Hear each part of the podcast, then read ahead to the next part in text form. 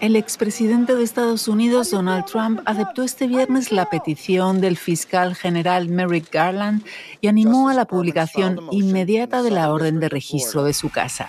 El registro del pasado lunes, que fue ordenado directamente por el fiscal, tenía como objetivo encontrar documentos clasificados sobre armamento nuclear que el exmandatario sacó de la Casa Blanca, según medios locales. Trump lo ha interpretado como un intento para evitar que concurra las próximas elecciones presidenciales.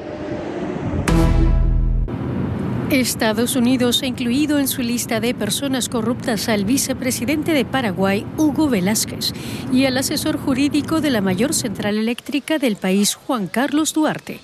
Ambos funcionarios fueron acusados por Estados Unidos de participar en actos de corrupción significativos, entre ellos el soborno de un funcionario público y la interferencia en procesos públicos. El vicepresidente ya ha anunciado que dimitirá a su cargo y la precandidatura a la presidencia del país. Una delegación del gobierno colombiano viajó a Cuba para reanudar el diálogo con el Ejército de Liberación Nacional. Cuba se ha mostrado dispuesta a apoyar el proceso. El nuevo presidente colombiano y antiguo guerrillero del M-19, Gustavo Petro, ha prometido establecer la paz total en el país. El expresidente colombiano Iván Duque sepultó las negociaciones con este grupo guerrillero emprendidas por su antecesor Juan Manuel Santos después de que se produjera un atentado contra una escuela de la policía que dejó 22 muertos.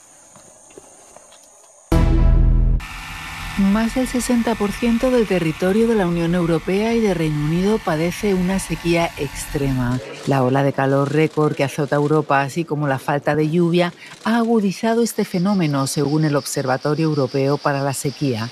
El organismo prevé que el problema siga afectando durante los próximos tres meses en grandes partes del continente. Francia, España, Portugal y Alemania, donde la sequía complica la navegación por el Rin, son los países más afectados.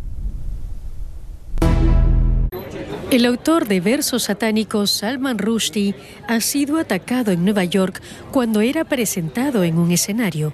Sobre Rushdie pesa una fatua de muerte emitida por el ayatollah Rudollah Jomeini. Desde hace tiempo el gobierno iraní se ha distanciado de este decreto de Jomeini, pero el sentimiento anti-Rushdie nunca se ha desvanecido del todo. Durante años vivió escondiendo sus movimientos o dónde vivía.